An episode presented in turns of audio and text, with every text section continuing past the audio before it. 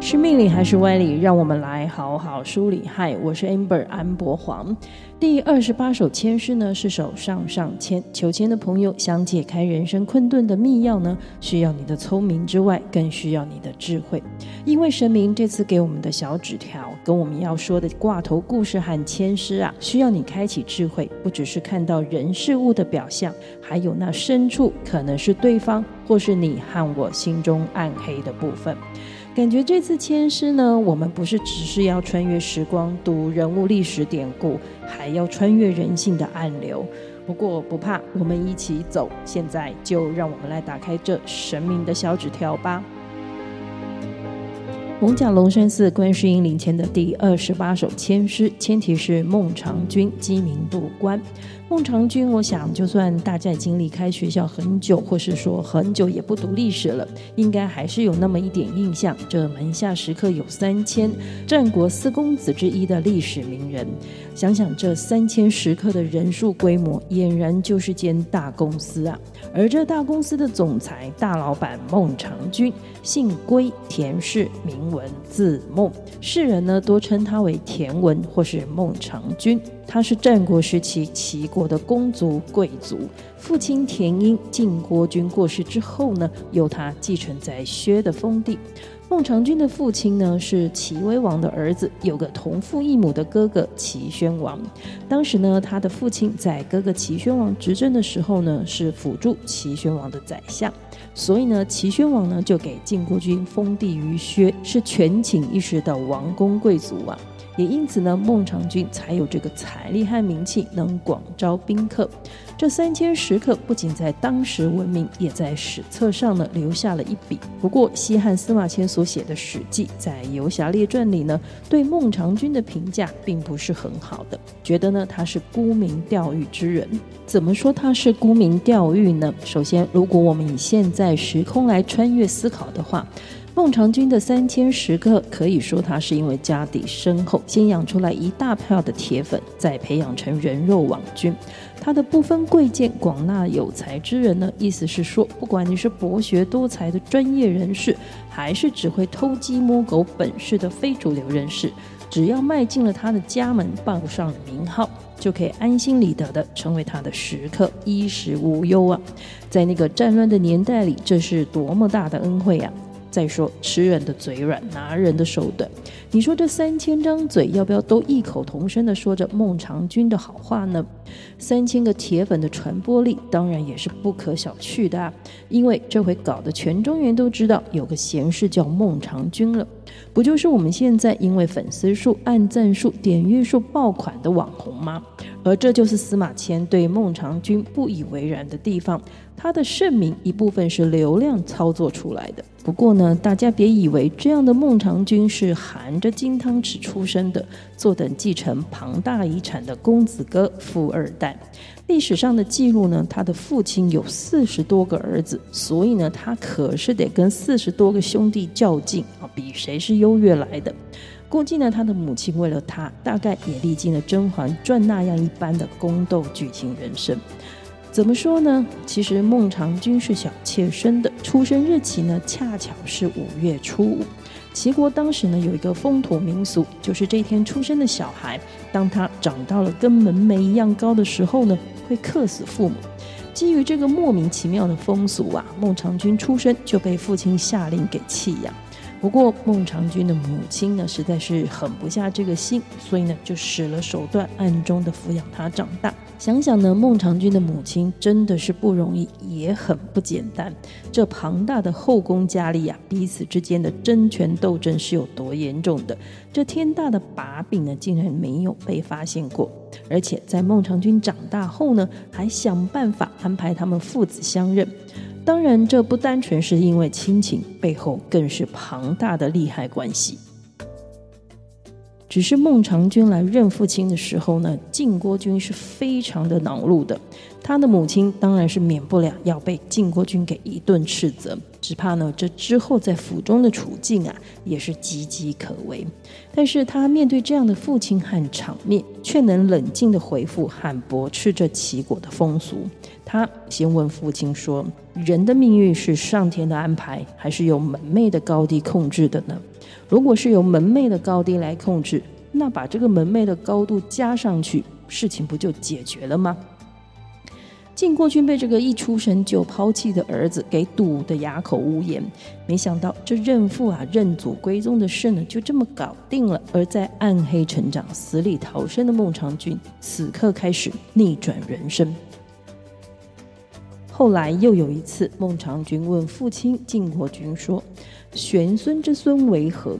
玄孙呢，就是从自己往下数第五代的孙子。这问题就是在问自己的父亲说。您觉得从您之后的第五代的孙子的孙子该叫什么？会是什么样呢？这晋国君被问倒了，回答不出来。但是呢，孟尝君其实不是要用这个问题故意来考倒父亲的。他这个问题背后的意思呢，是想跟自己的父亲劝说：这子孙的年度跨太大了，血缘已经拉得太远了。估计您也不知道谁是谁了吧？但孟尝君为什么有这疑问呢？因为他看到自己的父亲本来是位有德之士，为国开疆辟土、建立战功，才能得到今天朝中宰相的地位，而且还历经三朝的显贵不衰。但是，怎么一坐上了高位之后，那份为国为民谋利造福的豪情壮志就不见了？现在汲汲营营于累积财富，一股脑子只想着如何为家族的儿孙呢攒下更多的财产。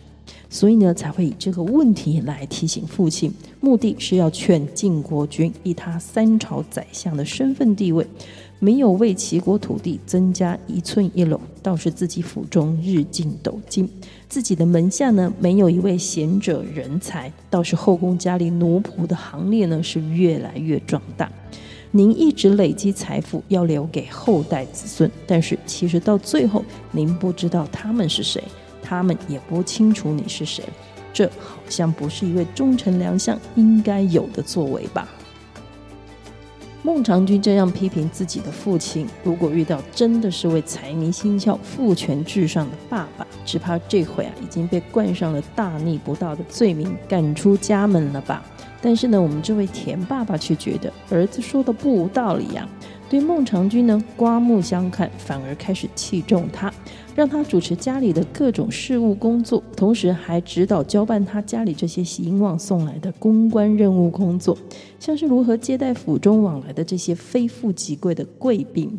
不过呢，孟尝君接待的不只是这些上流社会的权贵、市井的贩夫走卒，甚至是流氓罪犯，他都来者不拒。他有钱花，舍得花，就这样，这些来到门下的人呢，口耳相传，他府上的食客呢，巅峰时期曾经高达三千人。孟尝君的名声远播，传到了秦昭襄王的耳朵里。这秦昭襄王呢，想把他给挖角过来，给自己的大集团呢当 CEO 相国，但朝中的大臣们是极力的反对啊。因为孟尝君虽然贤能，但他毕竟是齐国的人，在我们这里当宰相，只怕还是优先考虑的是齐国的利益，这对我们秦国大集团是一点好处都没有的啊！这秦昭襄王一听，好像是这么个道理，就把孟尝君给革职了。不过不但没给资遣费，反而是把他给关了起来。孟尝君担心自己这样下去会有人身上的安全问题，就想找秦王的宠姬呢，帮自己求个情。宠姬说：“我这也不能给你白做工啊，我想要一件白色的狐皮裘，你送我一件，我就去帮你求情。”但孟尝君就一件白色的狐皮裘，已经送给秦昭襄王了。这么稀有珍贵的皮草，一时半刻哪里还能生出第二件呢？这时候呢，孟尝君的门下食客有一个人自告奋勇，都说自己善于偷窃，他有办法呢，偷偷的去潜入皇宫里面，把白狐皮球给偷出来。这进国库偷盗的不可能任务啊，就由这位自告奋勇的食客给精彩演出了。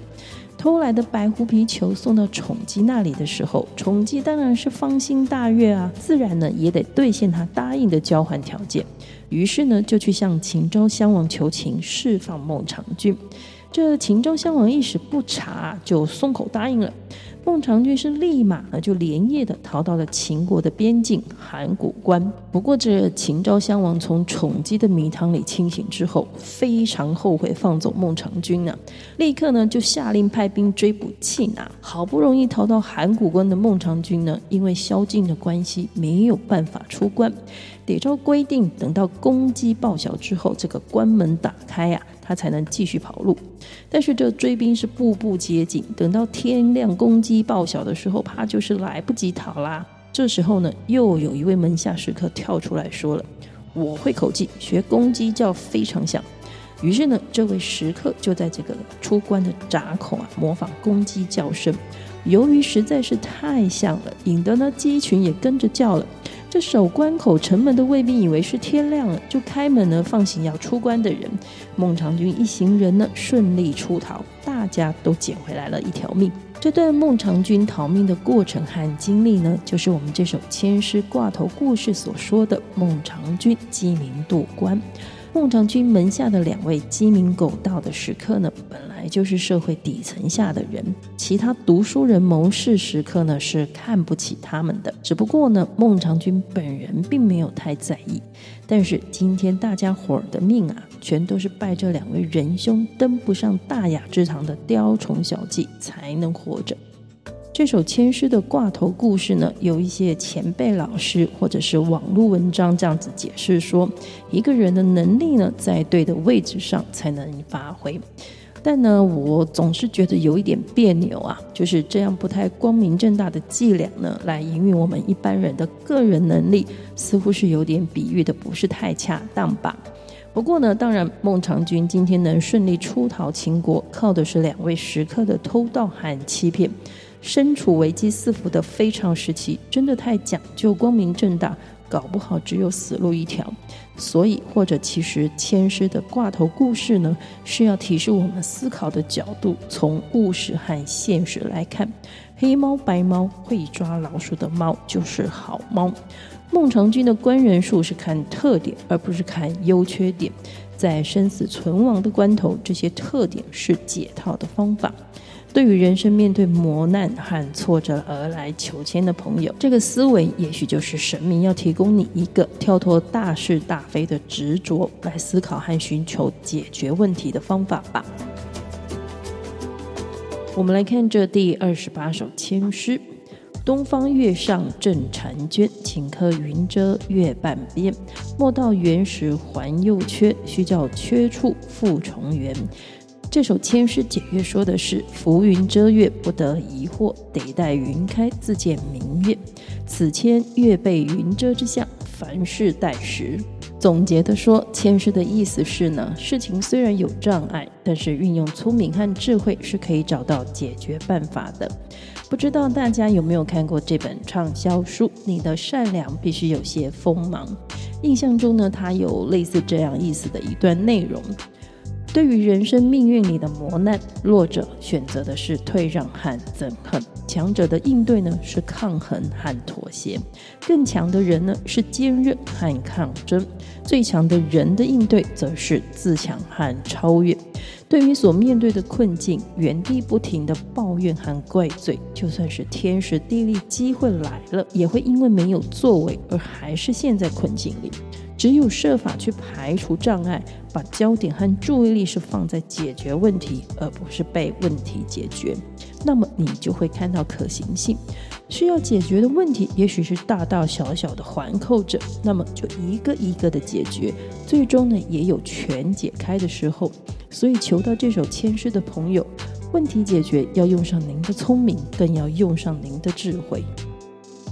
如果是问感情的朋友，想脱单求姻缘的，要先克服自己的社恐，不与人互动、社交、多接触，这个对的人是无法出现到你眼前呐、虽然在网络的时代，的确可以不出门参加活动就认识一些人，但这个部分，请各位的雷达和警戒线呢要调高一点，调敏感一点。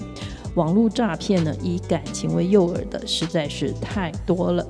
如果是求签询问交往的对象是不是有结婚的可能，这首签诗提示你们相处的过程中，或者是双方家庭门第的磨合呢，会有些障碍和阻碍。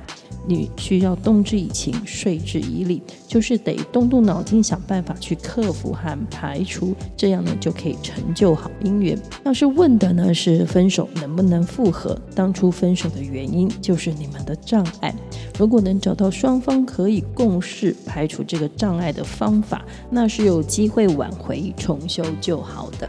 其实这第二十八首签诗，不论是挂头故事还是签诗的含义，神明给我们的启示，我自己是觉得有点隐晦的。如果我们以道德标准来看，孟尝君他怎么会府中时刻养着鸡鸣狗盗的小人呢？难不成他是黑帮老大，还是他家是黑色豪门企业啊？但是救他脱离生死险境的，却又是这些不正派的食客和旁门左道的方法。人性里有光明面，也有黑暗的一面。在成人世界里伪装的表面，大家未必看得出来，或是看得明白。所以呢，害人之心不可有，但防人之心不可无。因为好方法也有可能被有心人士拿来做坏事的。但是事情只看光明面，其实严格意义上来说，是只看到一部分的。也就是说，并未看到事情的全貌。自然也有可能没看到问题的全部，只有把黑暗的那一面、负面的部分也看清楚了，甚至有时候解决问题要看的就是这个负面的部分，那么出路就会像签诗里说的“月上正婵娟”，虽然一下子乌云遮住了一半，月圆变月缺。如果我看清楚月缺其实是乌云黑暗的遮蔽，那么让乌云散去之后，月圆婵娟呢就必然再现。或是说，那是不管是被乌云遮蔽，还是时序上的月圆月缺，都无伤于人事物的完整性了。因为始终不变的是本心。今天神明的小纸条签诗的故事呢，就跟大家聊到这里了。